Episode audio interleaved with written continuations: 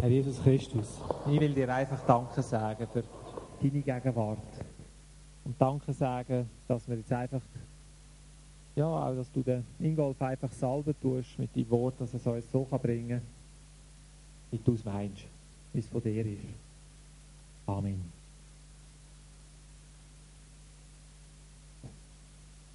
Ich freue mich sehr, dass du uns dienst und möchte dir übergeben.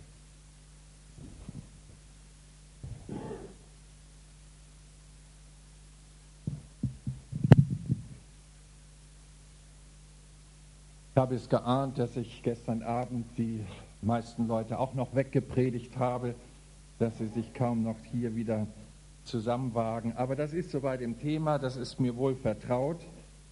Gerade äh, dem Matthias gesagt, ich erinnere mich, äh, die letzten elf Jahre, unsere Bundeskonferenzen, unsere nationalen Pastorenkonferenzen, die äh, haben wir von knapp 300 auf 1000 Leute aufgebaut über die Jahre. Aber als wir in dieser ganzen wunderbaren Steigerung einmal das Thema Christ und Geld hatten, brach es zusammen. Nur für diese eine Konferenz und nur die Hälfte der Pastoren kam. kam. Was sagt uns das? Die Deutung kennt der Herr allein. Ähm, ich würde sagen, es tobt um das Geld ein geistlicher Kampf. Es ist ein spiritueller Kampf.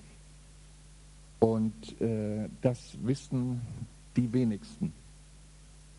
Dass äh, Menschen, die moralisch einen Fehler machen, Gemeindezucht bekommen und so weiter. Darin sind die Christen, jedenfalls in den Freikirchen, gut gewappnet und voller Erkenntnis.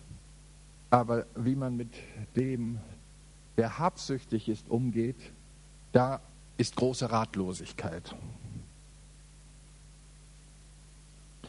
Und beide Sünden werden im 1. Korinther 5, ab Vers 8 und 9 äh, als Ausschlussgrund genannt, weil sie mit in den Todsündenbereich gehört. So ist einerseits ein ganz, ganz bedrohliches Thema, das äh, unser Herr auch entsprechend ausreichend lehrt. Ich möchte an diesem Nachmittag in dieser vertrauten Schar äh, euch etwas Besonderes zumuten, denn ich kann mir vorstellen, nur sehr, sehr lernwillige kommen um diese Zeit, wo man eigentlich einen Mittagsschlaf macht nach dem Mittagessen. Und äh, deswegen äh, mute ich euch mal Argumentation zu. Wir Pastoren sind ja mit der Sonntagsmorgenpredigt hoffnungslos überfordert, Themen tiefgründig abzuhandeln, weil da bleibt nur eine gewisse Zeit zum Predigen und dann, äh, ja, und selbst wenn man eine Predigtserie macht äh, über äh, drei, vier, fünf oder sechs Wochen, dann liegt immer sieben Tage dazwischen und der Vergesslichkeitsgrad bei Menschen ist recht hoch. Deswegen sind solche Intensivseminare wesentlich grundlegender und auch nachhaltiger. Das hat sich ja erwiesen. Meine, mein Unterthema heute Nachmittag zu dem Thema Christ und Geld ist, ist der Zehnte noch äh, neutestamentlich? eine Frage, die immer wieder gestellt worden ist. Und äh, es gibt zurzeit in Deutschland eine kleine, Sie beanspruchen das jedenfalls, reformatorische Bewegung in Freikirchenreihen, die äh, ganz groß auch, äh, glaube, Bücher und, und CDs rausgegeben haben. Ähm, die Auflösung des Zehnten.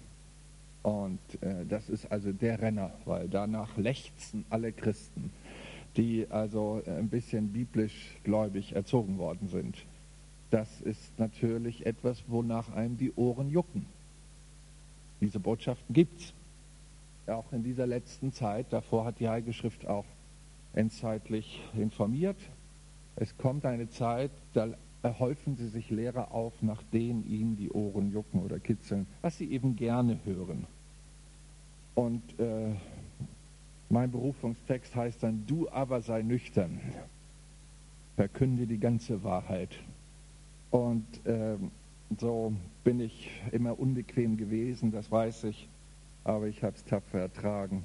Es war mir immer eine Ehre, an den Leiden unseres Herrn Jesus Christus teilzunehmen, wenn ich den Leuten nicht nach Mund und Geschmack gepredigt habe, sondern meinem Herrn gefallen habe. Und das will ich auch heute Nachmittag versuchen. Ich lese natürlich einen neutestamentlichen Text. Wie anders kann man denn beweisen, ob der Zehnte noch neutestamentlich ist? Man muss ja ins Neue Testament schauen. 22. Kapitel, Matthäus 22. Kapitel, die Verse 17 bis 22. Da wird uns etwas mitgeteilt aus dem Dienstleben Jesu. Da ist er in ein Gespräch verwickelt worden, das er selber gar nicht gesucht hat. Übrigens werde ich das Thema Geben heute Abend fortsetzen. Ich habe gestern auf der Hälfte aufgehört und die andere Hälfte von gestern Abend kommt dann heute Abend.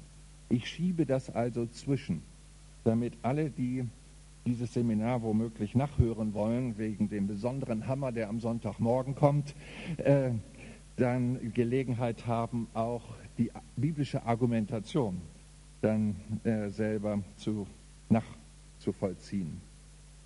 Matthäus 22 ab Vers 17, da kommen die Schriftgelehrten zu Jesus.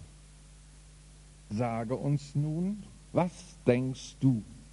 Ist es erlaubt, dem Kaiser Steuern zu geben oder nicht. Jesus hat ja die Gnade gehabt, die Gedanken der Menschen wahrzunehmen. Da aber Jesus ihre Bosheit erkannte, da bleiben wir kurz stehen. Da kommen also fromme Leute, Schriftgelehrte, und fragen Jesus in einer Zeit, wo das Volk Israel unter der Herrschaft Roms leidet und ihren Steuereintreibermethoden. Sie haben die Steuer nach oben geschraubt wie nichts und das Geld, das in Israel verdient worden ist, nach Rom geschleppt. Sie haben Steuerzonen unterschiedlichen Taxen, das kennt man ja auch in, in, der Schweiz, also wenn man, das kennt man bei uns nicht. Bei uns zahlt man bundesweit die einheitliche Steuer, aber bei euch, wenn man in einem renovierten Gebiet wohnt, weiß es aus Zürich, da zahlt man mehr Steuer und wenn man hinter der Grenze ein paar hundert Meter weiter, zahlt man weniger. So, das äh, äh, gibt es bei uns nicht. Damals hat man auch gerade solche Varianten eingeführt. Man hat zu bestimmten Handelsplätzen, wo mehr Umsatz äh, möglich war, höhere Tax genommen. Und manchmal hat man sogar jüdische Arbeiter gefunden, die im Auftrage Roms die Steuern dann eingetrieben haben. Und äh, wer das tat, der war im Volk unten durch. Da gibt es dann solche Steuereintreiber, man nannte sie Zöllner, wie Zachäus oder wie Matthäus. Und deswegen hat Matthäus sich das so gemerkt, denn der Schreiber des Matthäusevangeliums war vorher ein Zöllner. Das war ihm ein besonderes Gut, dass er das so festgehalten hat, im Gegensatz zu den anderen Evangeliumschreibern. Sage uns nun, was denkst du, ist es erlaubt, dem Kaiser Steuer zu geben oder nicht? Und was war da böse dran? Nun, Jesus wusste ja, dass die Römer das Volk der Juden unterdrückten. Und sollen denn nun die Juden die Römer mit ihren Steuerabgaben noch fördern, sie zu unterdrücken? Das war die erste Logik. Die zweite, man wusste, dass Rom, Rom mit den Steuergeldern, die aus den Juden herausgepresst worden sind, Kriege führen. Das heißt, Menschen zu Tausenden abgeschlachtet und beraubt. Ganze Nationen wurden heimgesucht durch dieses römische Imperium. Israel hatte es ja selber durchlitten entmündigt, beraubt im großen Stil. Und mit dieser Sachlage fragen Sie also keine unerhebliche Frage. Ist es richtig und erlaubt, aus göttlicher Sicht dem Kaiser Steuer zu geben? Was versucht ihr mich, Heuchler? antwortet Jesus. Hat er öfters gemacht wenn Menschen böse gefragt haben, hat eine Gegenfrage gestellt. Aber er wartet gar nicht ihre Antwort ab. Zeigt mir die Steuermünze, also letztendlich das Geld. Sie aber überreichten ihm einen Denar. Wir würden sagen, Frankly. Und er spricht zu ihnen, wessen Bild und Aufschrift ist das? Sie sagten zu ihm des Kaisers. Da spricht er zu ihnen, gebt dem Kaiser, was des Kaisers ist. Das deckt sich komplett auch mit der paulinischen Lehre, Römer 13, Christ und Staat. Äh, das behandelt er da im großen Stil, wo er deutlich macht, äh, dass wir der Regierung untertan sein sollen als Christen. Jesus lehrt, dass Gott Herrschaften einsetzt und absetzt. Man könnte sagen, jedes Volk kriegt die Regierung, die es verdient hat, aus Gottes Sicht.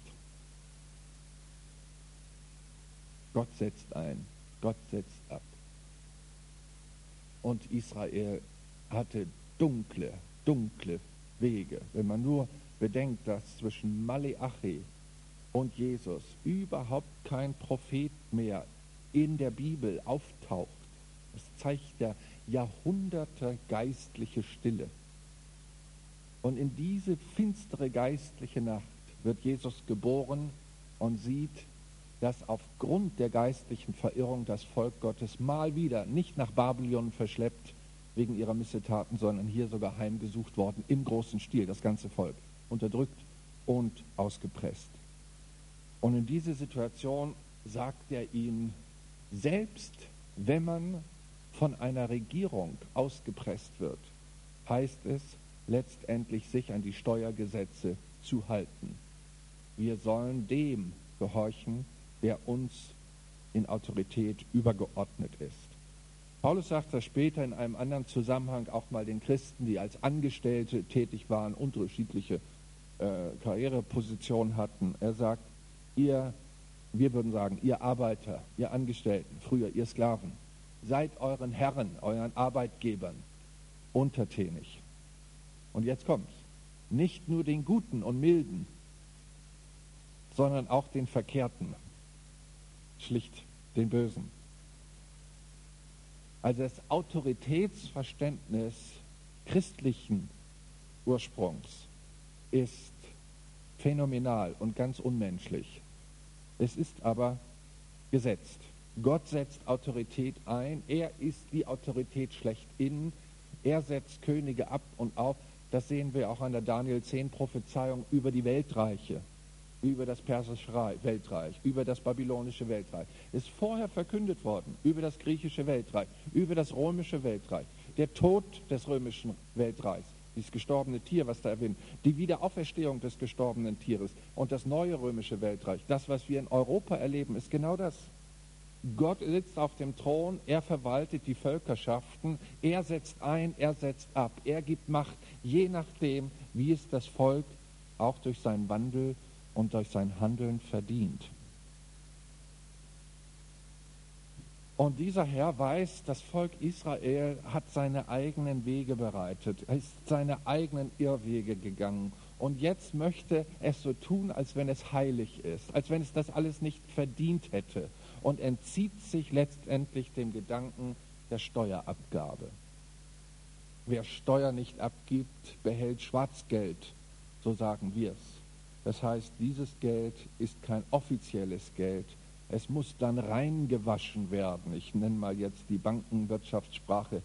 Äh, zeigt uns letztendlich, mit wie viel schlechten Gewissen jeder Bürger, der Schwarzgeld hat und verwaltet, äh, belastet ist dass er nämlich sich den Lebensprinzipien der göttlichen äh, Autoritätsstruktur entzieht.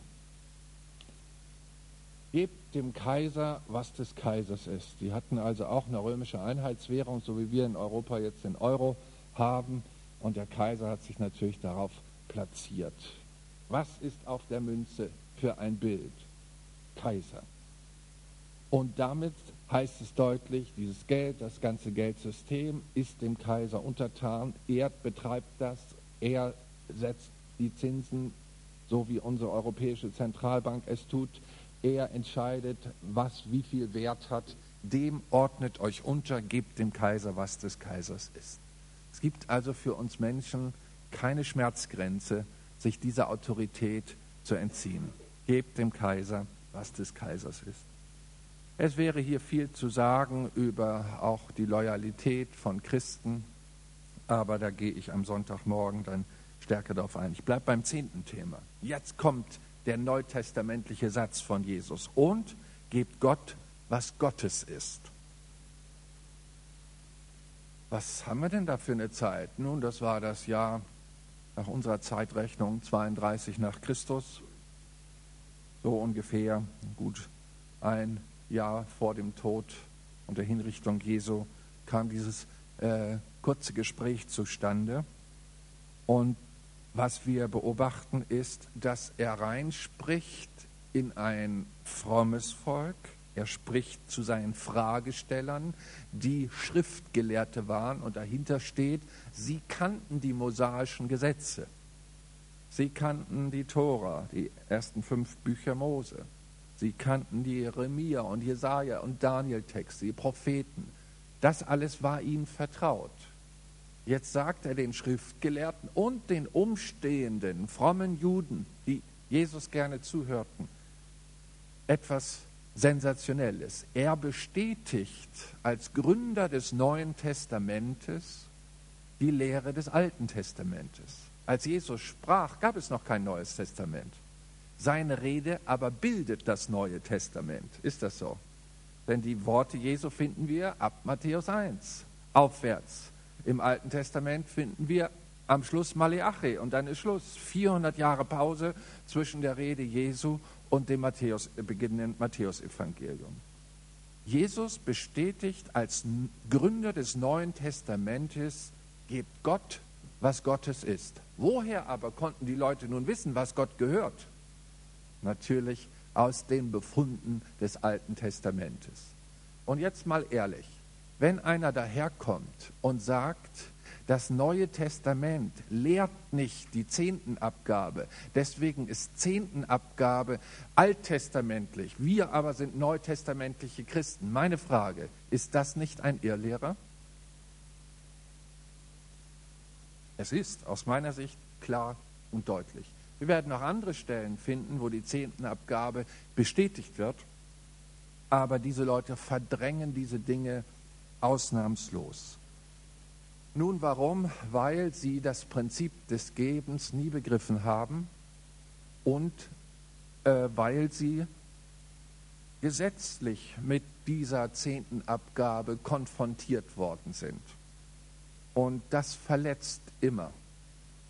Das Gesetz, dazu müsste man jetzt einen kleinen Exkurs machen in Römer 7, äh, vielleicht komme ich später dazu, hat eine furchtbare Kraft an uns.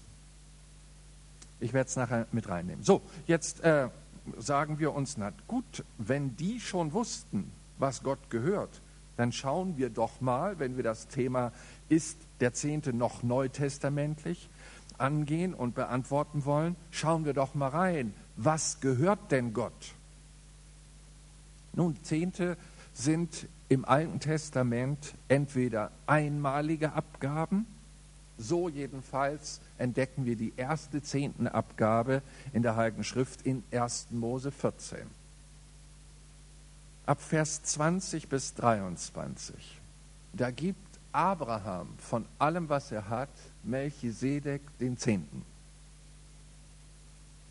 Und er sagt, und gesegnet sei Gott der Höchste, der deinen Bedränger in deiner Hand ausgeliefert hat. Und Abraham gab ihm den Zehnten von allem. Und der König von Sodom sagte zu Abraham, gib mir die Seelen, die habe, aber nimm für dich. Da sagte Abraham zum König von Sodom, ich hebe meine Hand auf zu den Herrn, zu Gott, dem Höchsten, der Himmel und Erde geschaffen hat, wenn ich vom Faden bis zum Schurim, ja, wenn ich irgendetwas nehmen würde von dem, was dein ist, damit du später nicht sagst, ich habe Abraham reich gemacht. Hebräerbrief bestätigt im siebten Kapitel die ersten drei Verse, und jetzt kommt wieder ein neutestamentlicher Text zum zehnten. Denn dieser Melchisedek, König von Salem, das ist hier ein Zweitname, äh, Priester Gottes des Höchsten, der Abraham entgegen, ging Abraham entgegen und segnete ihn, als er von der Niederwerfung der Könige zurückkehrte, dem auch Abraham den Zehnten von allem zuteilte. Das heißt übersetzt zunächst König der Gerechtigkeit, dann aber auch König von Salem. Das ist König des Friedens.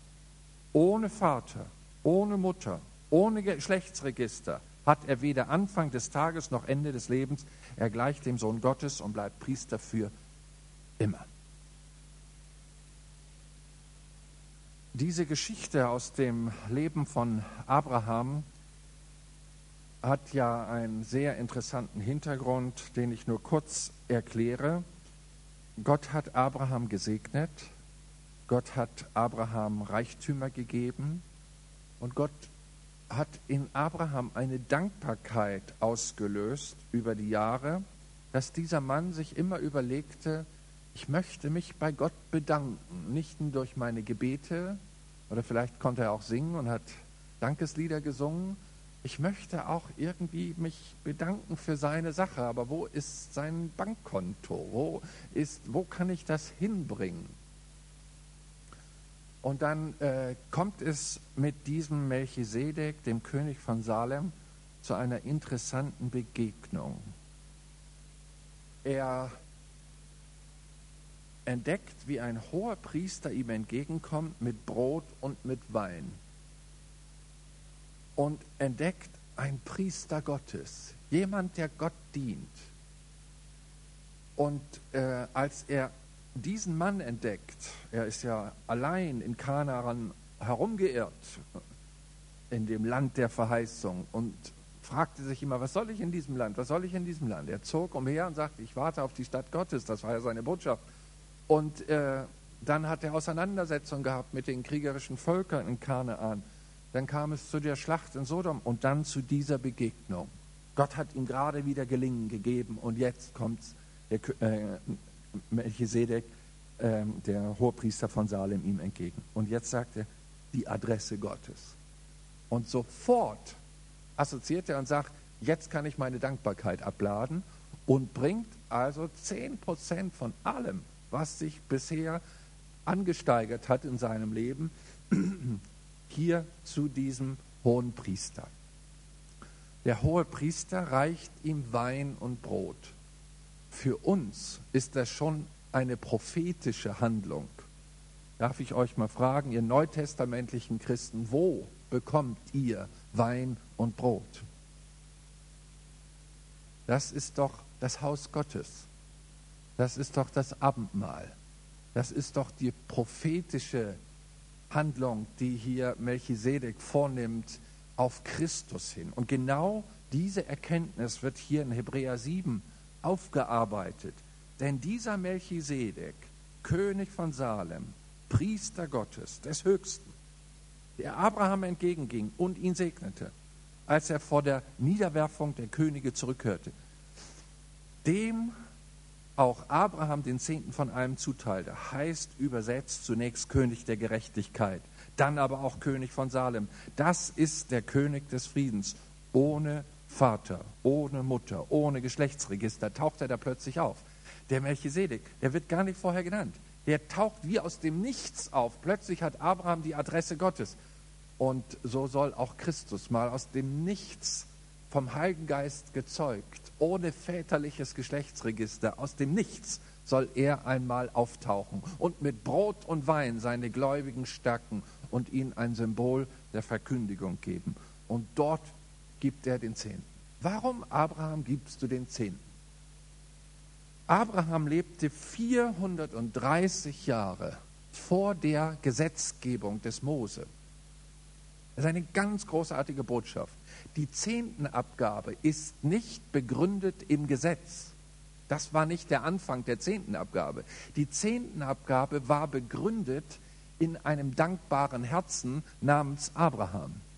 Er gab den Zehnten ohne Gesetz. Das ist die eigentliche Motivation von denen, die beim Geben jetzt noch ein bisschen die Systeme des Gebens kennenlernen wollen innerhalb der Heiligen Schrift. Hier ist eine prozentuale Anweisung von einem dankbaren Herzen kreiert worden. Zehnter Teil will ich einfach hergeben von dem, wie Gott mich gesegnet hat all die Jahre. Einmalig geschieht es hier.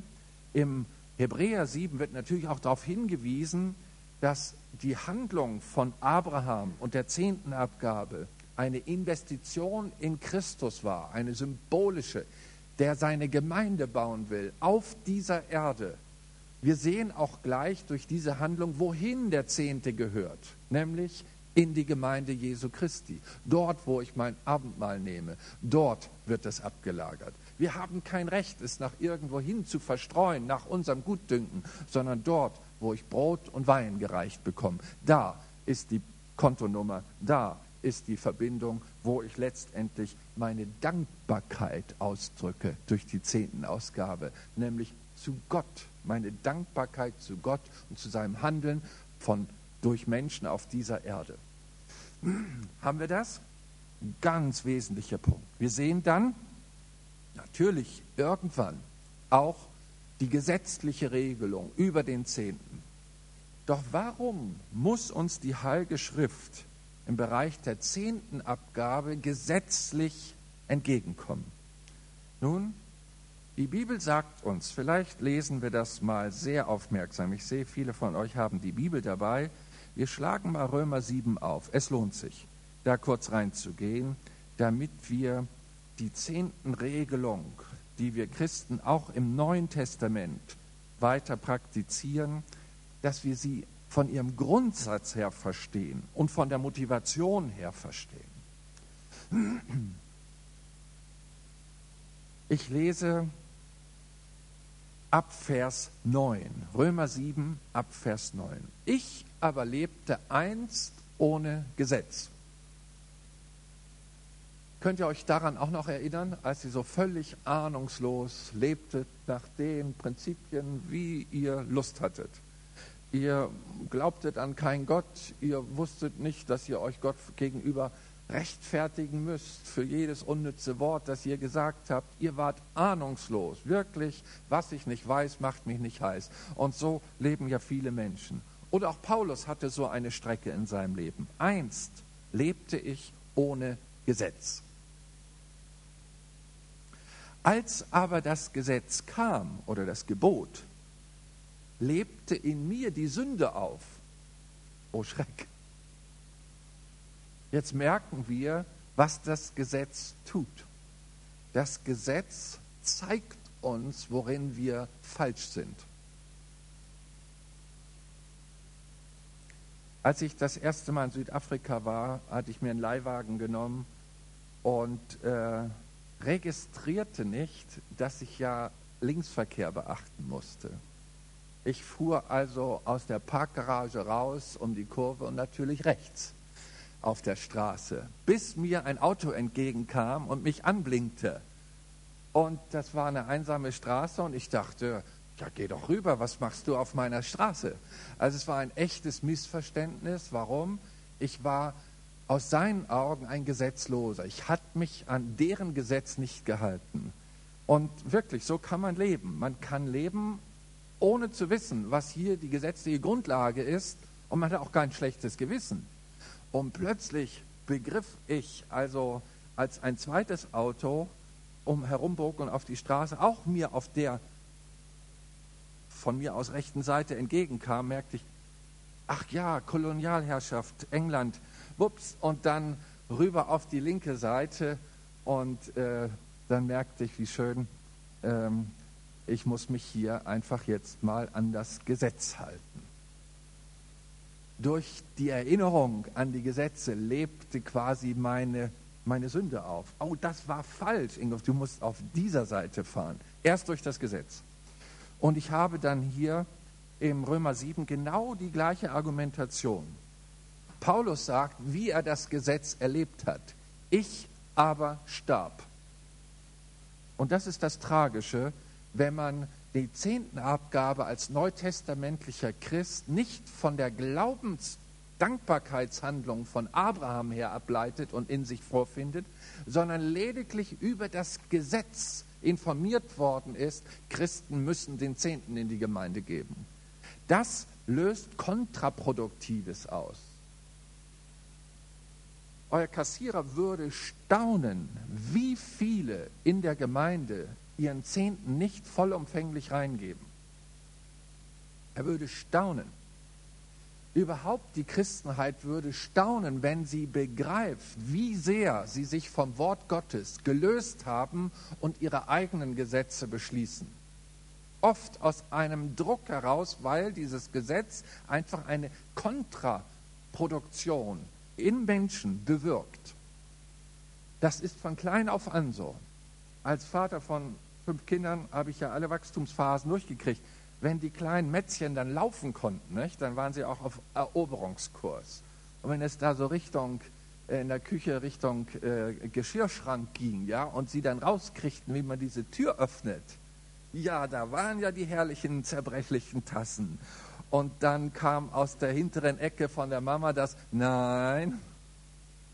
Und dann der neugierige Blick zur Mama Nein. Und dann gerade. Als wenn das Nein, das Gesetz, was da kommt, gerade in dem verkehrten Herzen des Menschen das Kontraproduktive hervorbringt. Und genau das argumentiert Paulus.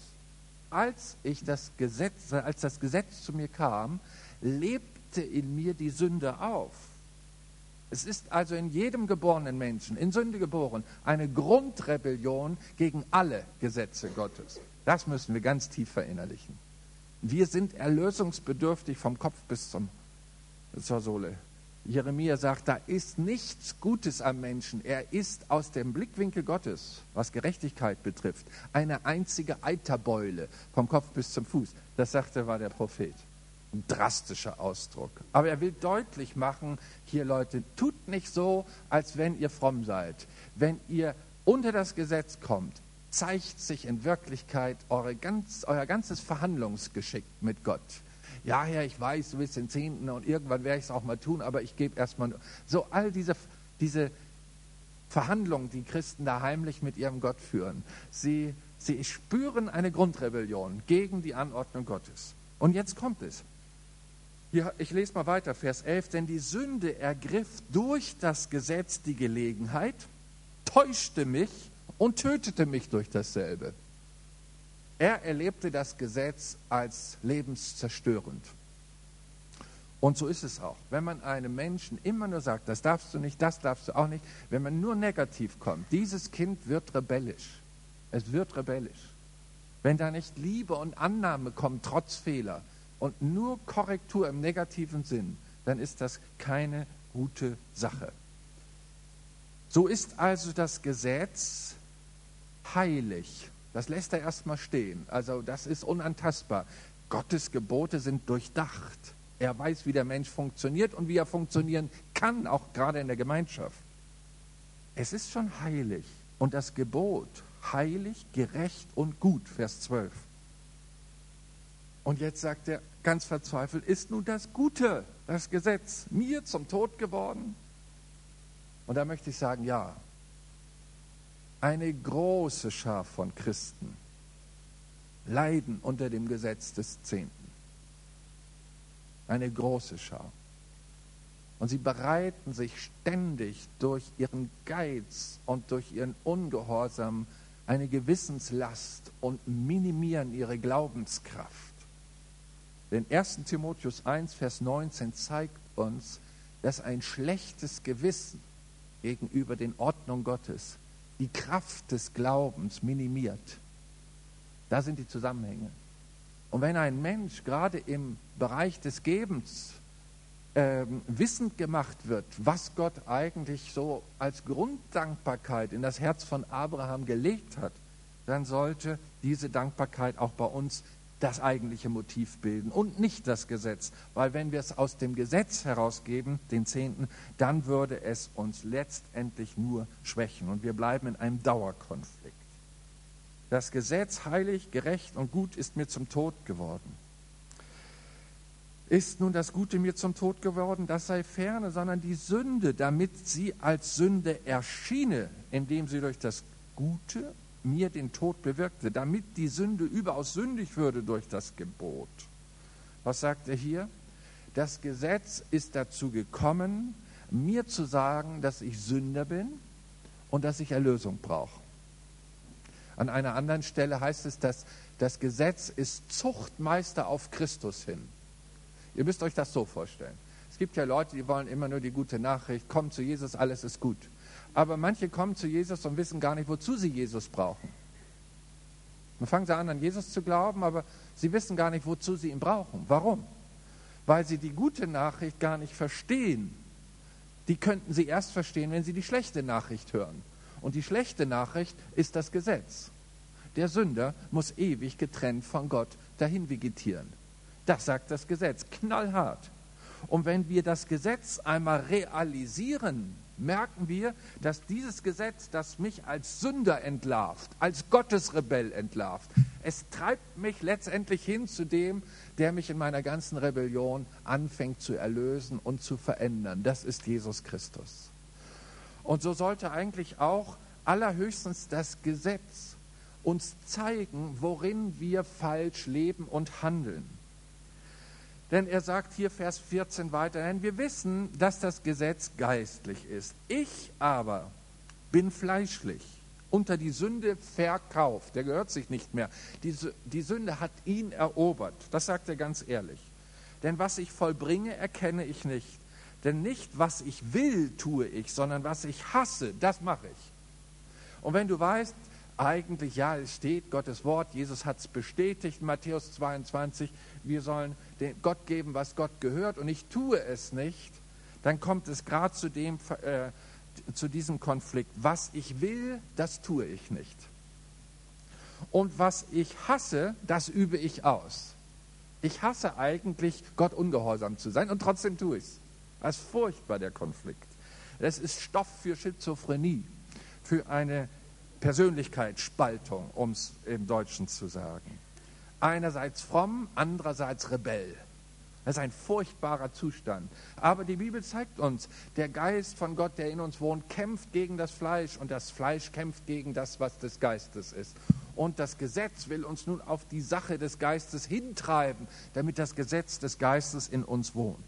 Denn wenn wir in diesem Geist wandeln, hätten wir kein Interesse, die Werke des Fleisches weiter zu tun. Und die Rebellion würde aus unserem Leben verschwinden, weil der Geist gießt sich aus als Liebe Gottes in unsere Herzen und Liebe, äh, durch Liebe entstehen dann ja schier unvernünftige Investitionsbereitschaften.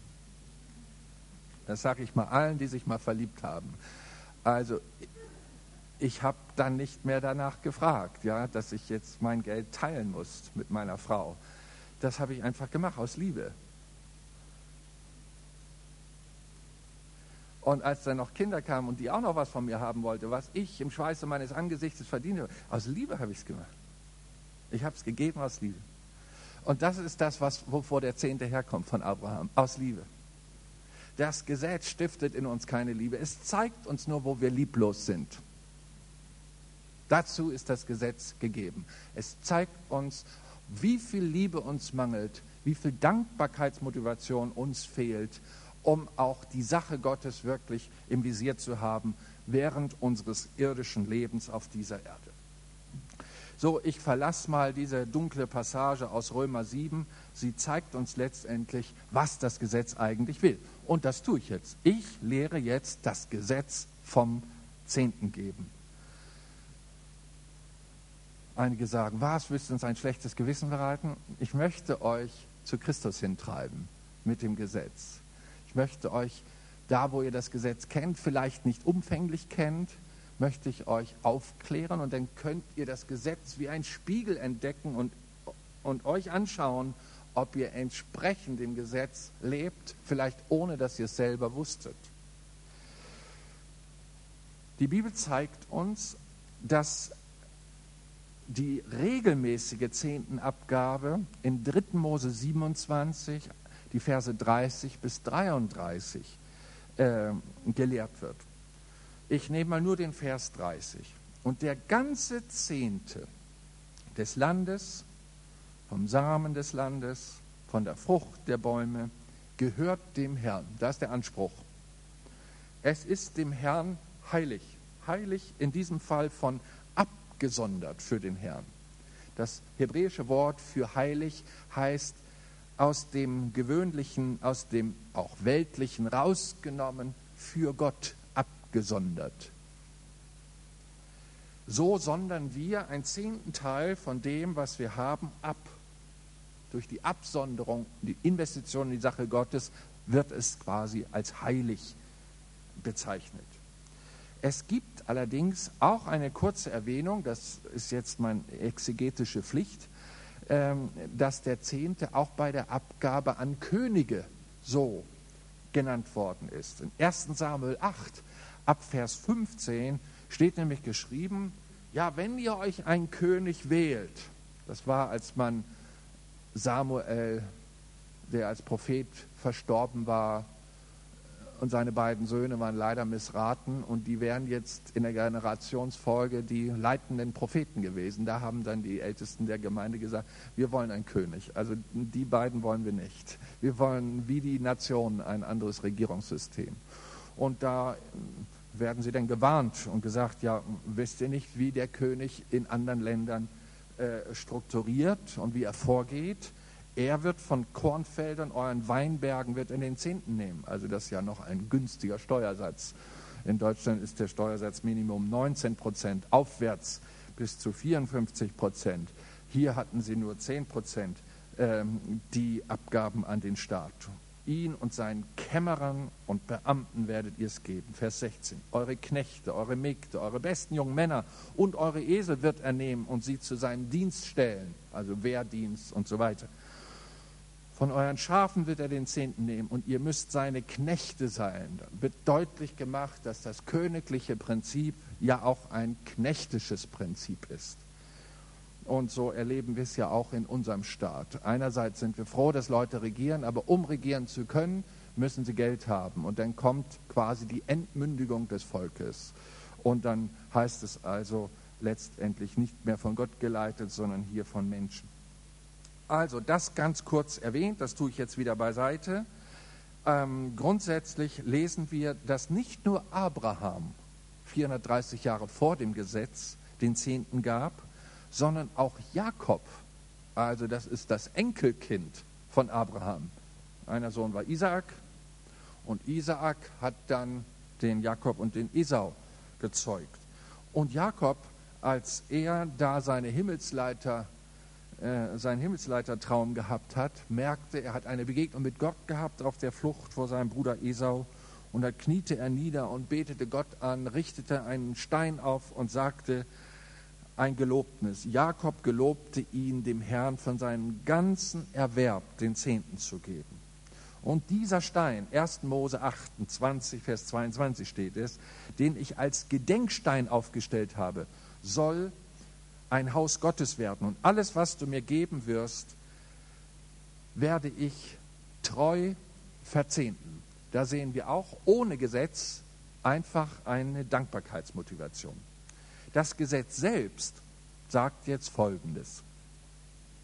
Übrigens die Passage, dass Abraham 430 Jahre vor dem Gesetz ähm, sich an göttliche Regeln gehalten hat, das steht in Galater 3 ab Vers 17 bis Vers 26. Da ist eine ganze Passage, die deutlich macht, dass das Gesetz uns nicht erlöst, sondern die Taten des Glaubens, die schafften die Gerechtigkeit für Abraham, weit vor dem Gesetz. So, da schreibt das Gesetz also vor, dass Israel den Zehnten vom Ertrag des Landes und den Früchten der Bäume zu geben hat, sowie von Rindern und Schafen. Das war ja ein Nomadenvolk, das sesshaft wurde in Kanaan. Und das waren die Einnahmequellen. Deswegen wurde das so dargelegt. Das steht übrigens auch in 2. Chroniker 31, Vers 6. Und diesen Zehnten sollte also Gott heilig sein. In 4. Mose 18, Vers 30 heißt es, dass der Getreide- und Früchtezehnte dass dieser Ertrag der Tenne und der Kelter verzehntet wurde. Da hat sich also auch auf den Wein und so weiter, das wurde dann nochmal spezifiziert, ausgedehnt. Das konnte man also auch mit Geld regeln. So machen wir es ja auch. Wir haben ja auch die übergeordnete Form und bringen nicht mehr so viel Naturalien ins Haus Gottes, damit die Diener, die dort dem Herrn dienen, leben können. Dann gab es noch den sogenannten Viehzehnten, also vom Vieh. Und das wurde so bestimmt, man hat die Tiere der Herde einzeln unter dem Hirtenstab hindurchgehen lassen und jedes zehnte Tier ausgesondert, und zwar unabhängig, ob es fehlerhaft war oder nicht. Man konnte ein Tier auswechseln, äh, das war also Moment, jetzt muss ich gerade lesen, 3. Mose 22, 19 folgende. Gleichgültig war, ob es fehlerlos war oder nicht.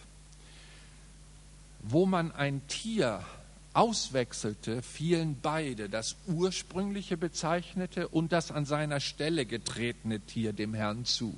Interessant. Also wenn äh, der schlitzohrige Bauer, ja, er musste jetzt ja unter dem Druck des Gesetzes das tun, merkt, Nummer 1, Nummer 2, Nummer 3, Nummer, jetzt Nummer 10. Und das ist sein Lieblingstier. Er weiß, das ist besonders kraftvoll. Und jetzt beim Abzählen hat es gerade das getroffen. Und dann möchte er das gerne rausnehmen und ein anderes schieben. Und um da ein Riegel vorzuschieben, hat der Herr gesagt, wenn einer das zehnte Tier aussondert, allein, dass er den zehnten hier dem Herrn raubt, dieser Vorgang wird sofort bestraft, dann muss er das nächste Tier auch noch dem Herrn geben das, was er versuchte rauszusortieren. Und so wurde das eigentlich geregelt, damit dann dieses Tier letztendlich äh, nicht nach dem Prinzip schlecht oder gut gegeben worden ist. In 5. Mose werden wir also unmittelbar nach der Eroberung des Landes Kanaan mit einer erweiterten und ergänzten Vorschrift konfrontiert, wie denn alle Opfer, wie das Heben, wie die Gelübde, Erstgeburt und Erstlinge äh, im Zehnten sich niederschlagen und dann immer wieder zum Zentralheiligtum gebracht werden sollten. Da könnt ihr ganz viel lesen. 5. Mose 12 ab Vers 5 die ganzen Verse. Besonders hervorgehoben Vers 11. Und in 5. Mose im 14. Kapitel auch ab Vers 22. Ich spare mir die Zeit, darauf einzugehen. Dort sehen wir also, wie das damals geregelt worden ist. Und jetzt kommt eine Passage, die äh, einige dann immer gerne als Argument genommen haben. Und wenn der Wohnort zu weit entfernt war, durfte man also diese sogenannten Naturalien, Zehntenabgabe, verkaufen und der Erlös diente dann am Ort des Heiligtums wiederum zum Kauf von entsprechenden Nahrungsmitteln. Ihr müsst euch so vorstellen, wenn da einer 50 Kilometer weg, der Ort des Heiligtums war ja Jerusalem, war dann der Tempel, der später gebaut worden ist, vorher die Stiftshütte, die David gebaut hatte und, und, und. Da, da, haben die natürlich, Mensch, wenn ich jetzt mein, mein Huhn dahin treiben muss und mein, mein Schafanteil und das ist so ein langer Weg und dann hat er gesagt, okay, verkauft das die Zehntenabgabe der Naturalien und bringt dann das Geld, ist leichter im Transport und liefert das ab. So haben die das geregelt, damit bloß keine Ausreden entstehen, die Zehntenabgabe nicht zu praktizieren. Wäre ja eine Ausrede. Och, ich Unglücklicher, ich wohne zu weit weg. Das ist unmöglich, das Vieh dorthin zu treiben. Das verdurstet unterwegs und dann kommt gar nichts an. Wie der Mensch halt so kreativ ist in seinen Ausreden. Er übertreibt dann ja auch maßlos gerne, nur um diesem Gesetz nicht zu dienen. Interessant ist in 5. Mose 12, Vers 17, dass mit dem Abliefern des Zehnten immer ein sogenanntes Freudenmahl verbunden war. Also wenn wir das abgeliefert haben, war hinterher Party. Verstehen wir ein bisschen besser den Begriff. Die, die haben dann richtig gefeiert. Was haben die denn nun zu feiern? Die haben doch gerade einen zehnten Teil ihres Erwerbs verloren. Nein, Gott hat es vom Gesetz her angeordnet. Nach der zehnten Abgabe sollt ihr euch freuen. Ist brutal, ne? Das Gesetz zeigt und verdammt uns in unserer Rebellion und dann regelt das Gesetz noch die Freude. Was tut das Gesetz? es zeigt uns, wie es eigentlich sein könnte, wenn es in der Dankbarkeit zu Gott geboren wird, dann würde einer, wenn einer aus Liebe gegeben hat, Dankbarkeit hinterher sich noch freuen und noch ein Fest machen und sagen, Abraham, endlich habe ich die Adresse Gottes gefunden, wo ich mich bedanken kann und hat dann festgemacht. Und so sollte es eigentlich sein. Aber wir merken dann, dass es nicht so wurde. Jakob, den ich nannte, der gelobt hat von allem, was ich kriege, damals war er mittellos, sagte, gebe ich dir den Zehnten, hat das vergessen. Über 30 Jahre hat er den Zehnten nicht gegeben. Das Schlimme war, dass er eine verweltlichte Familie in Sichem vorfand. Er war nicht mehr unterwegs für Gott im Land Kanaan, er wurde sesshaft, wie einst Lot in Sodom.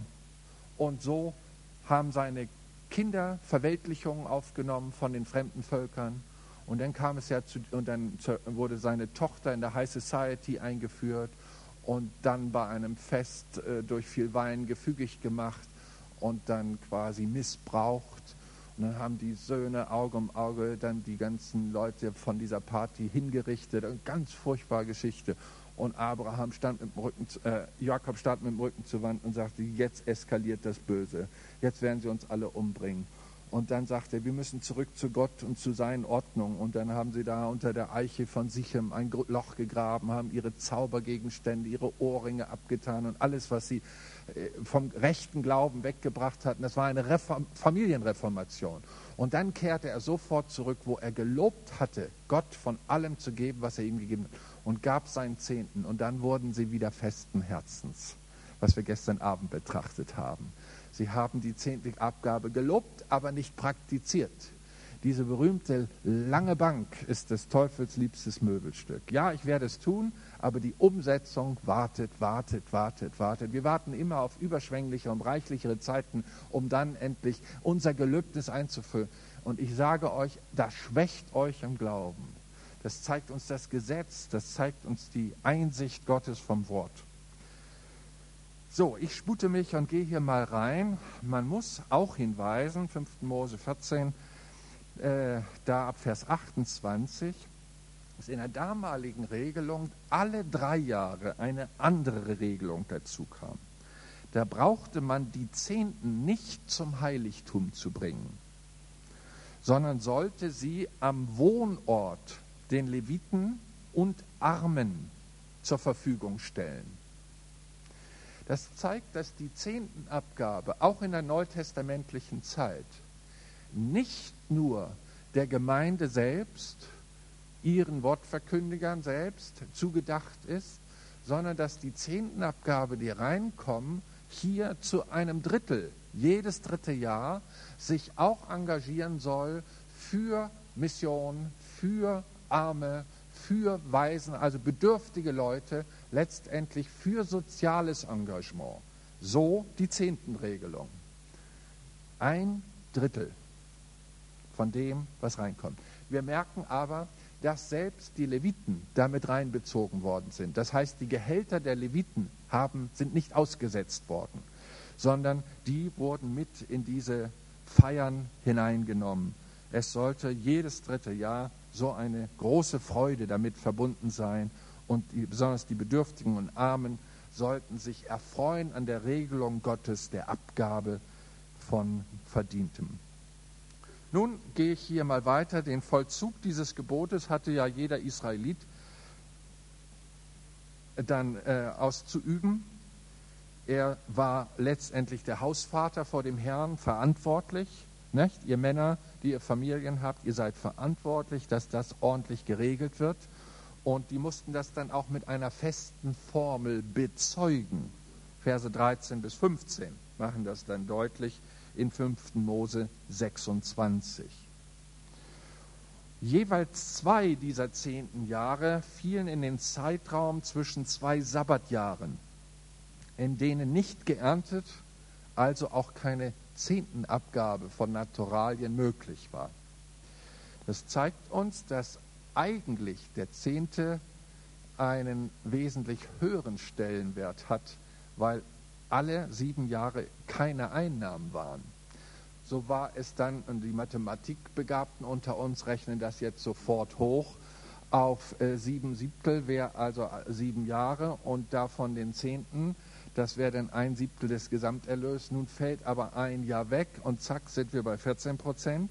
Und jetzt geht es also hoch, wenn denn also jede dritte jedes dritte Jahr, also zweimal in dieser Periode noch investiert worden ist in das Soziale und Missionarische nach außen gebende, dann merken wir, dass die ganze Geschichte nicht nur mit 10 Prozent abgetan ist, sondern dass dieser berühmte Zehnte quasi so das untere Level vom Engagement im Reich Gottes in neutestamentlicher Denkweise ist.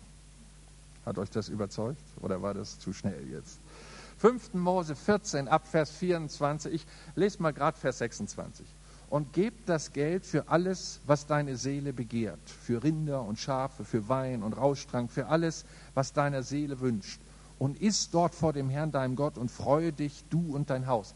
Das ist die berühmte Stelle, wo die Leute sagen, ich muss den Zehnten gar nicht abgeben. Hier steht geschrieben, dass wenn der Weg zu weit für dich ist, äh, ich lese mal ab Vers 24, dass du es nicht hinbringen kannst, weil die Stätte zu fern ist, die der Herr, dein Gott, erwählt haben wird, um seinen Namen dorthin zu legen. Wenn der Herr, dein Gott, dich segnet, dann sollst du es für Geld geben. Und dann binde das Geld in deine Hand zusammen und geh an die Stätte, die der Herr, dein Gott, erwählen wird. Und gib das Geld für alles, was deine Seele begehrt. Da sagen, oh, guck mal, da steht geschrieben, ich kann den Zehnten nehmen und kann den ausgeben für alles, was meine Seele begehrt. Für Rinder, für Schafe, für Wein und Rauschtrank, sogar Rauschtrank. Und für alles, was deine Seele wünscht. Und iss dort vor dem Herrn, deinem Gott, und freue dich, du und dein Haus. Und den Leviten, jetzt kommt's, denn den Toren, deinen Torenwohn, den sollst du nicht verlassen und vergessen. Denn er hat keinen Anteil, doch Erbe mit dir.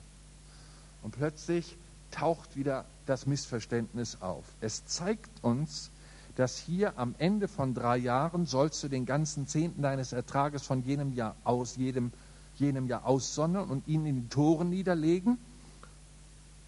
Und der Levit, denn er hat keinen Anteil noch Erbe mit dir, und der Fremde und die Weise und die Witwen, die in deinen Toren wohnen, sollen kommen und essen und sich sättigen, damit der Herr, dein Gott, dich in allem Werk deiner Hand, das du tust, segnest in der Tat ist letztendlich dieses und gib das Geld für alles, was deine Seele begehrt.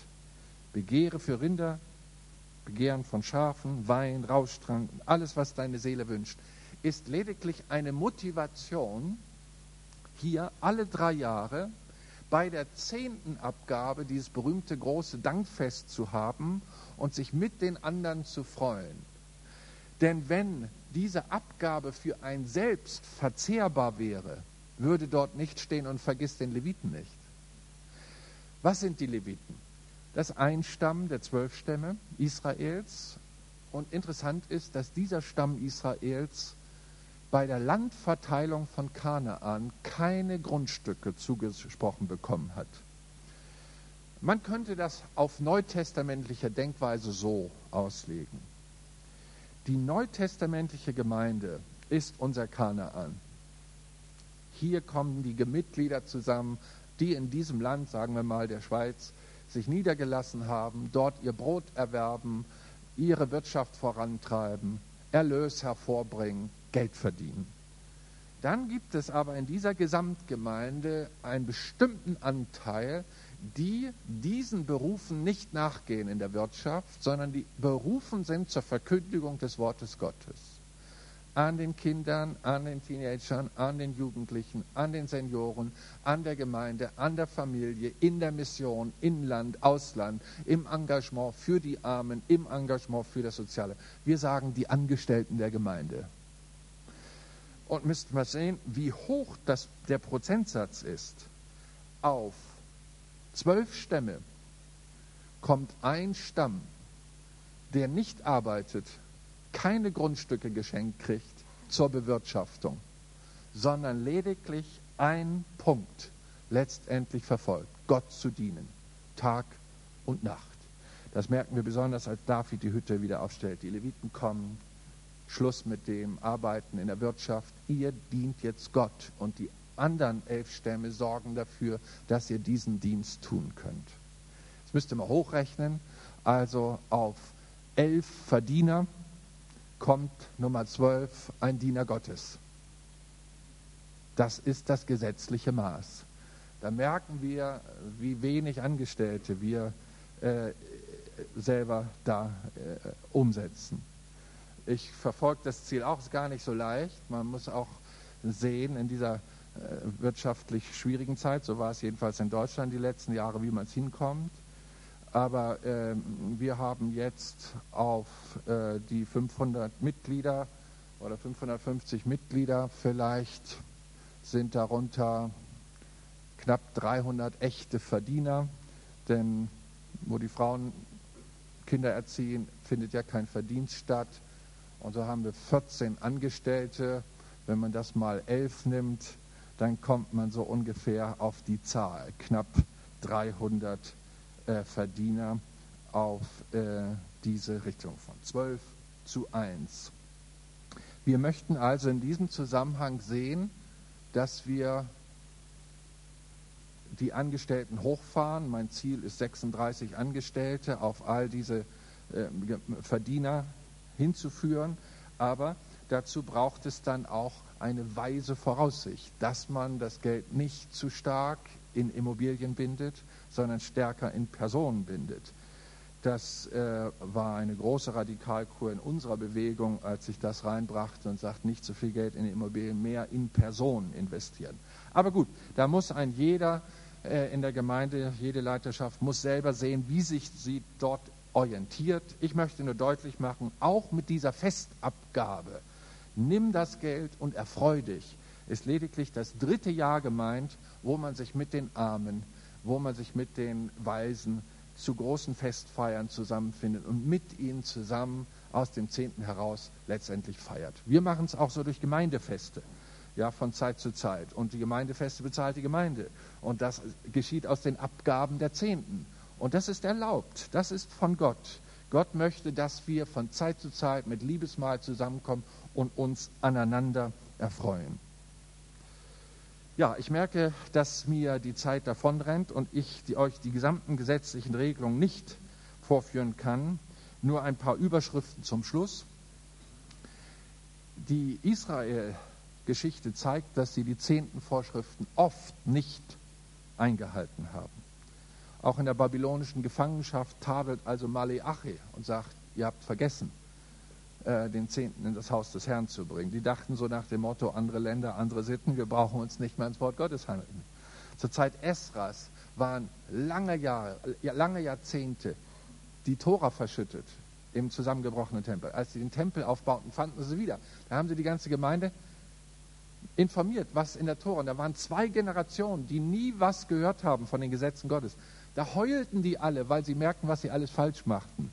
Und Esra sagt, nur heult nicht, esst und freut euch, wir haben das Wort Gottes, das zeigt uns wieder, was der Wille des Herrn ist. Jetzt können wir wieder aufleben und die Segnung Gottes freisetzen. Bisher war alles zerstört, niedergegangen, weil wir abgewichen waren von den Wegen des Herrn. Nochmal dieses. Auch die Leviten haben den Zehnten zu zahlen nach dem Gesetz. Nicht nur die, die in der Wirtschaft tätig sind, die eine gute Rente kriegen und, und, und, sondern alle. Und äh, wir haben das bei uns in der äh, Kirchenbewegung der Pfingstgemeinden äh, so geregelt, dass alle Pastoren in unsere Bundeszentrale den Zehnten bringen. Die Bundeszentrale ist so ein Symbol für das hohe Priesterhaus Aarons. Der Hohepriester Aaron hatte mit seinen ganzen Leuten, seinem Stamm, seiner Familie, die gesamten Zehntenabgaben, von denen das die Leviten verdienten, verwaltet. Und wir verwalten das bei uns in Deutschland über 60 Prozent für die Unterstützung von Gemeindeaufbau, wo unsere Leviten, unsere Prediger noch nicht viel kriegen, dass sie nicht in die Wirtschaft gehen müssen, sondern sich ganz konzentrieren können auf den Gemeindeaufbau. Wir benutzen dieses für den übergemeindlichen Dienst, letztendlich für Inlandmission im großen Stil. So setzen wir es wiederum ein. Natürlich auch da, wo Pastorenfamilien in großer Not sind, kommen wir zur Hilfe mit den Möglichkeiten, die wir haben. Das steht in 4. Mose 18, die Verse 26 bis 28.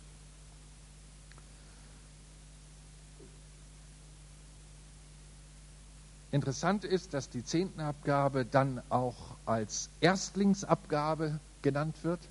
Das heißt, einige Leute warten immer, ob sie am Ende des Monats noch was überhaben für den Herrn. Nein, dann, wenn der Lohn überwiesen wird, soll man als Erstlingsgabe seine Dankbarkeit zu Gott ausdrücken und gleich abzweigen, was Gott gehört. Und zwar von allem. Das werde ich dann am Sonntagmorgen noch mal ein bisschen praktischer runterbrechen. Jetzt habe ich euch mal die Gesetze gegeben, die uns hier vermittelt worden sind. Jedenfalls im Überblick.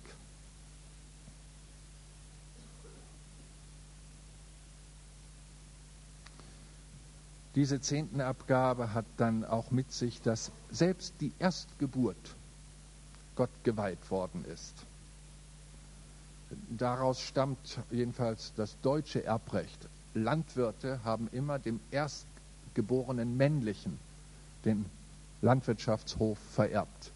Die anderen wurden dann ausgezahlt und da hat man quasi diese Staffelung gemacht. Der Erstgeborene hat ein Sonderrecht, wenn er männlich geboren wurde. So kommt es eigentlich aus dem Jüdischen, dass der Erstgeborene Gott gehört.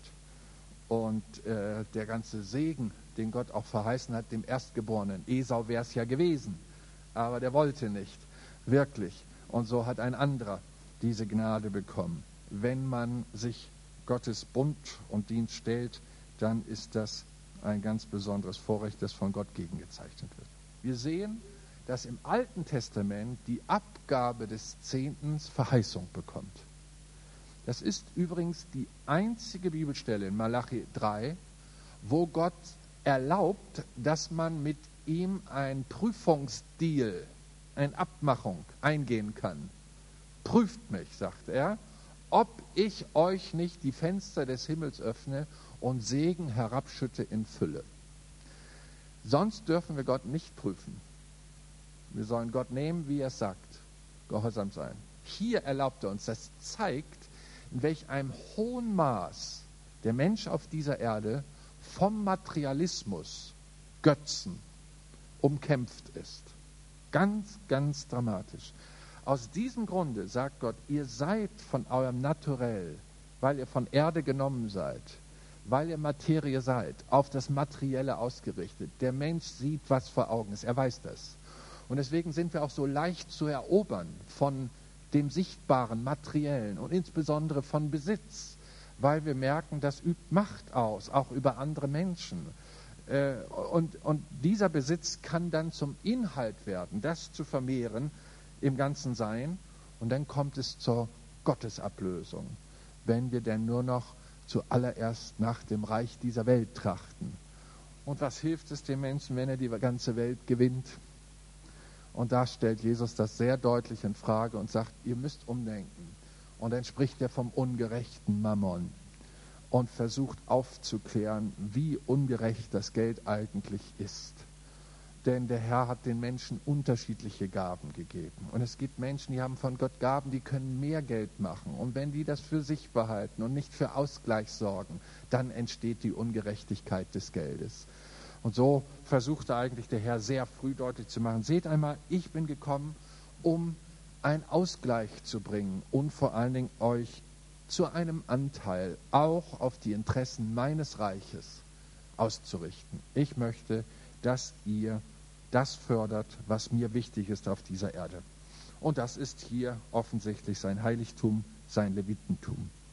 Vielleicht kehren wir auch mal zurück, dass wir, da träume ich noch von, wie David äh, so einen Asaf-Chor hat, der Tag und Nacht sich in drei Schichten abwechselt, um vor Gott zu singen und anzubeten. Äh, ich finde es schön, diese, wir hatten immer wieder diese Phasen, wo wir rund um die Uhr vor Gott waren und beteten mit Liste, dass wenigstens immer fünf, vier, fünf im Gebet vor Gott sind, in dem Haus des Herrn, dass äh, Lobpreis läuft, dass Fürbitte läuft. Das ist ein Dienst, den Gott haben möchte. Und äh, dazu sollten Personen freigesetzt werden. Und die können das nur tun, wenn sie entsprechend nach der zehnten Regelung des Alten Testamentes letztendlich auch Unterhalt dafür bekommen, dass dieser Dienst ausgeübt wird. So, ich hoffe, dass jetzt nicht zu viele Rückfragen entstanden sind, sondern äh, Klarheit ist, wir sollen ja als Bibellehrer nicht die Zuhörer erschöpfen, sondern den Text ausschöpfen. Aber heute war so viel Text, dass ich äh, meine, dass ich euch fast ein bisschen überfordert habe. Danke für eure Aufmerksamkeit. Ich schließe einfach so ab. Es sollte ja ein Teaching sein an diesem Nachmittag und nach Abend geht es dann weiter. Zweiter Teil von der biblischen Kraft des Gebens.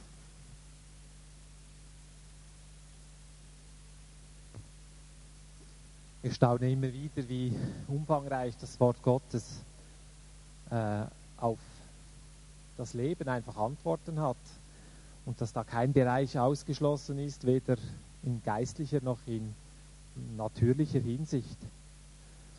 Und ich denke, wir haben viel mitbekommen, auch in unser Herz, in unseren Kopf, zum Verarbeiten, zum Drehen, zum Verinnerlichen, zum Aufnehmen. Und wünsche mir sehr, dass das Wort Gottes in dir und in mir wirklich Wurzel schlagen kann wir das beherzigen, was wir gelernt und gehört haben.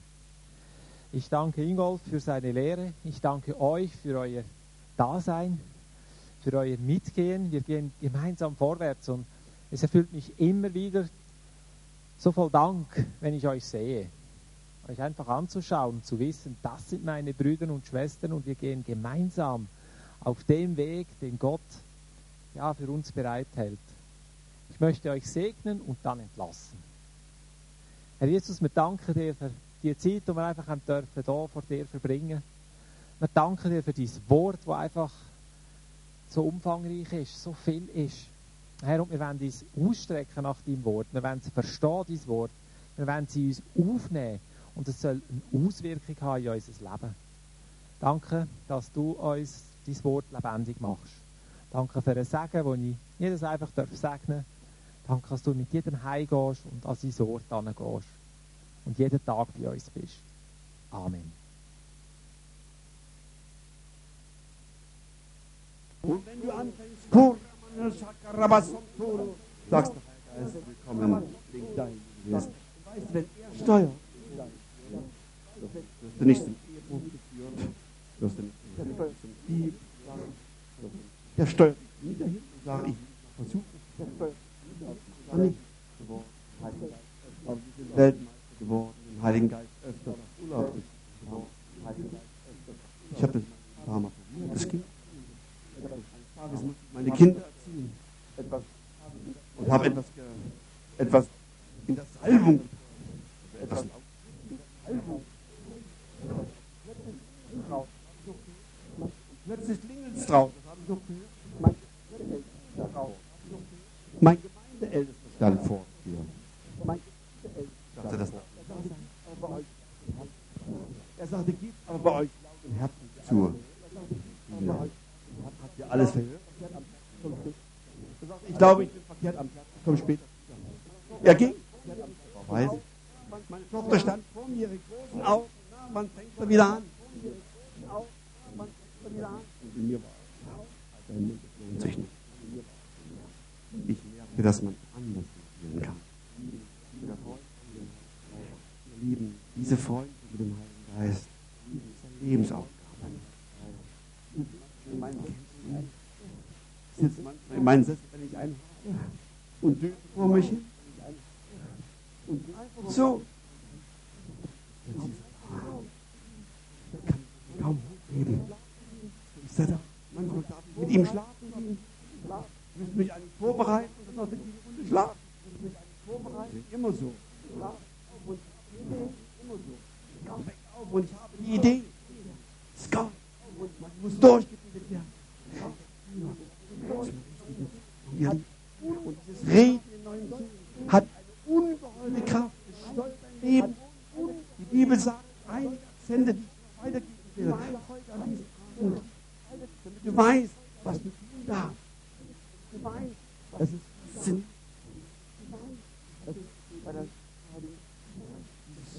Bei der Heiligen Geist ist der Tod für die Gaben des Geistes.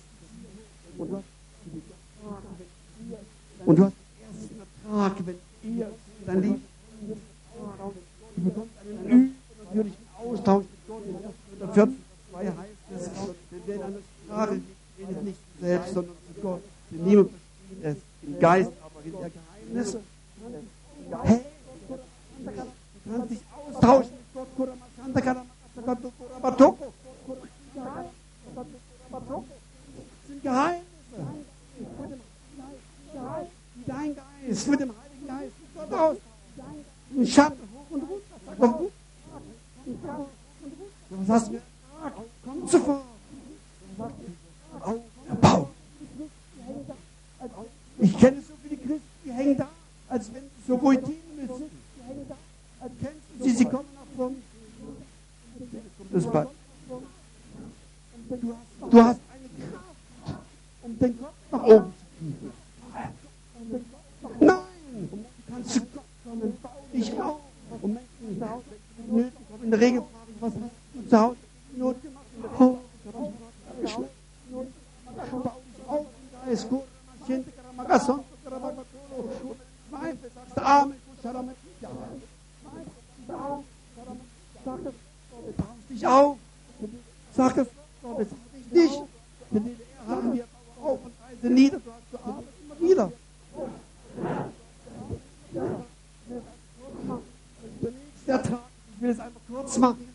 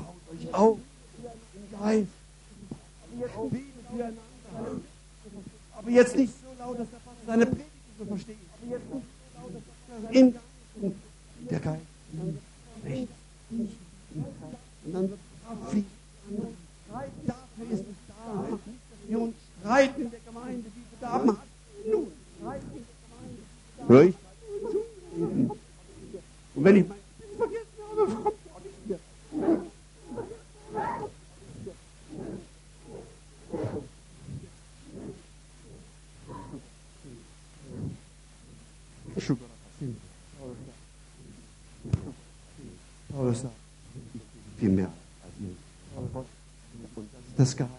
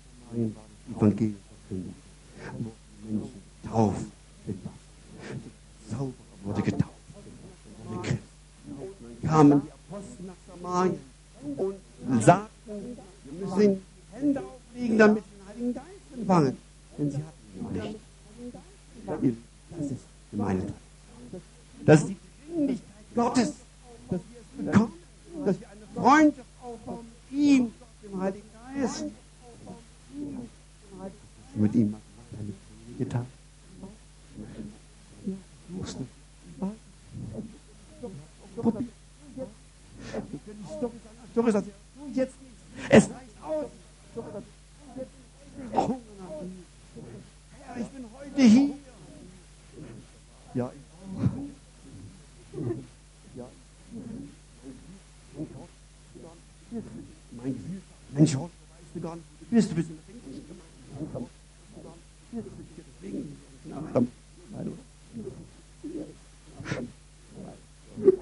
Wer ist da? Nein. Nein. Merk. Sag ja.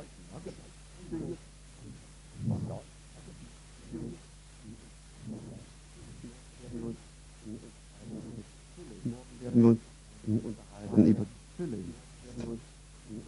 Yeah.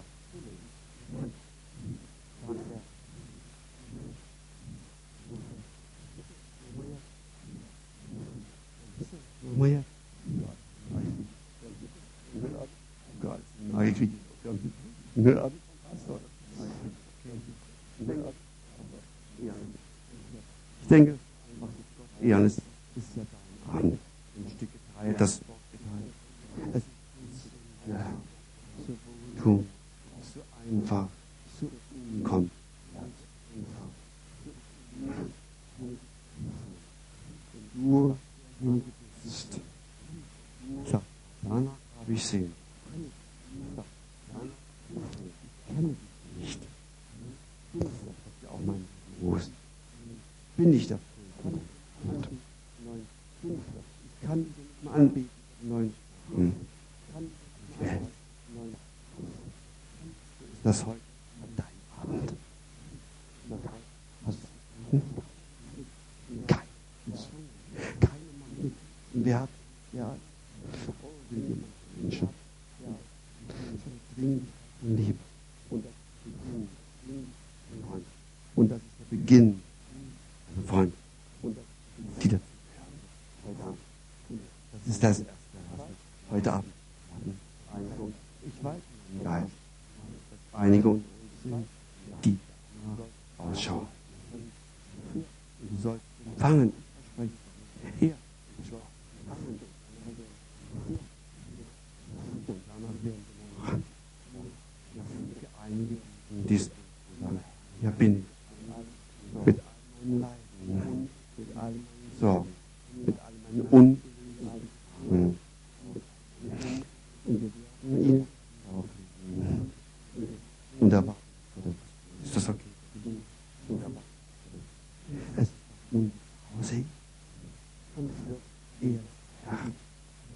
Unbelievable.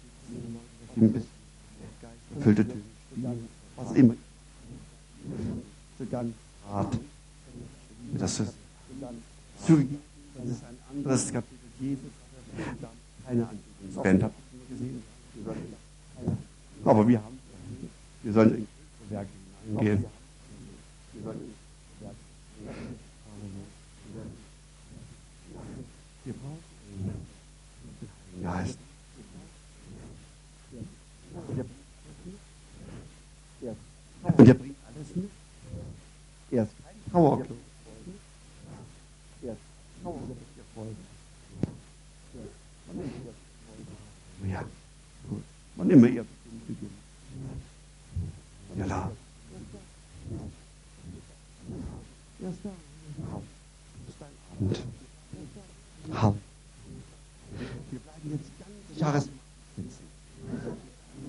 Nicht auch hm.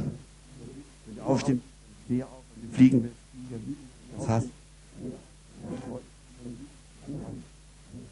ich freue mich, wenn andere.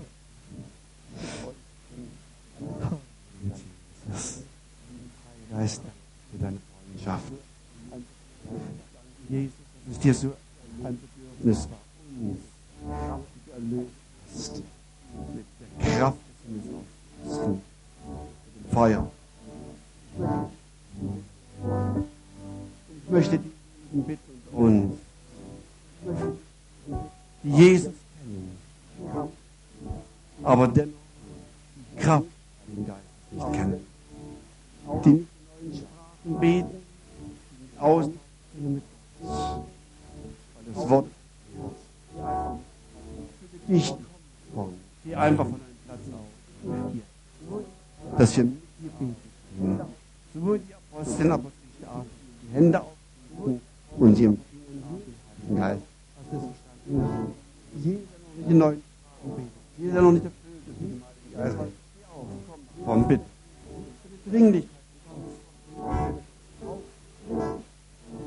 so schön, dass ihr das Haupt nach unten nach Danke, Jesus. Danke. Ihr wisst, es gemacht habe. Ich habe mich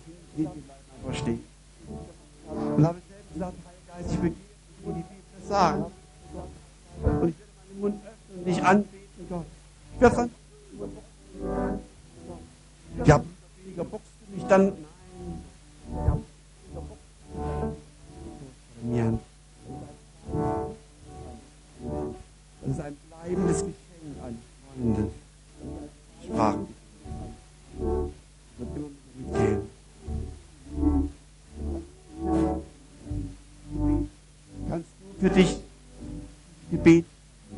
Das ist deine.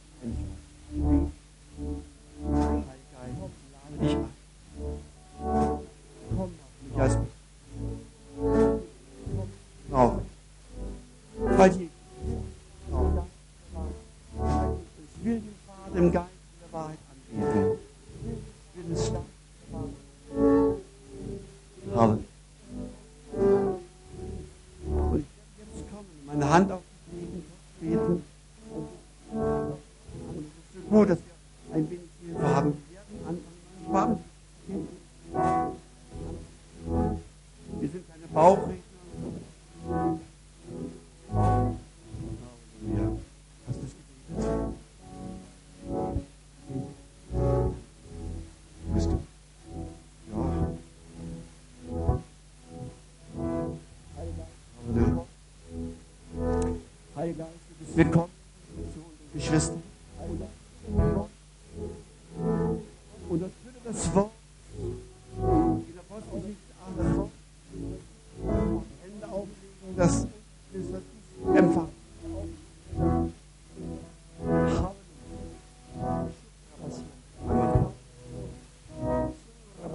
Manche empfangen es jetzt schon. Dann kann Gott anbieten, dass du längst die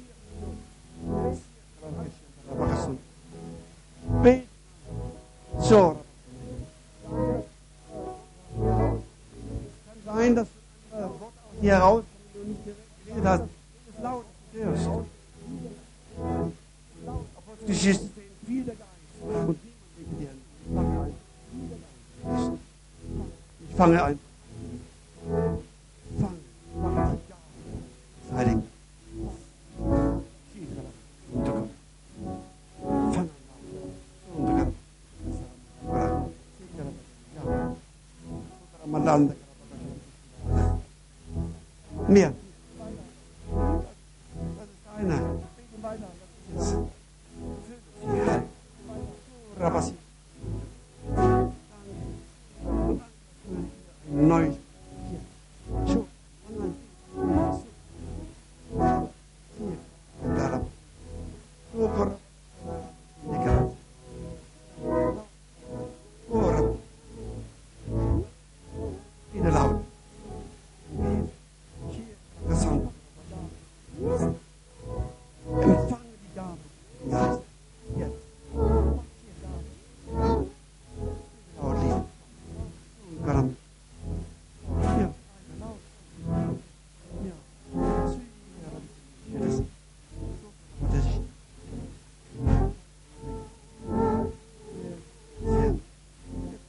Bye.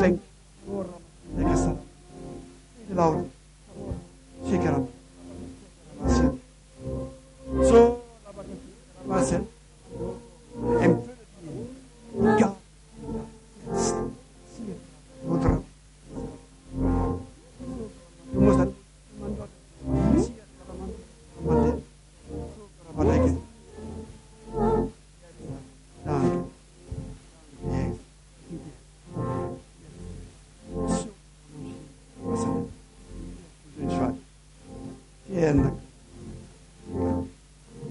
det meste på Amen. Yes.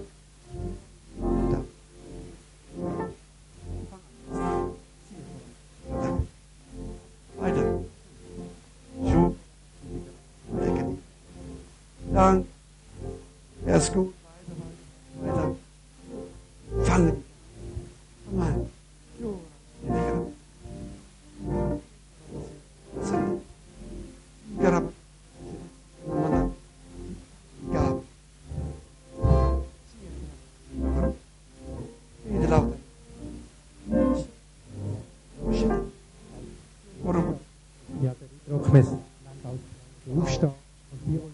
Hanap.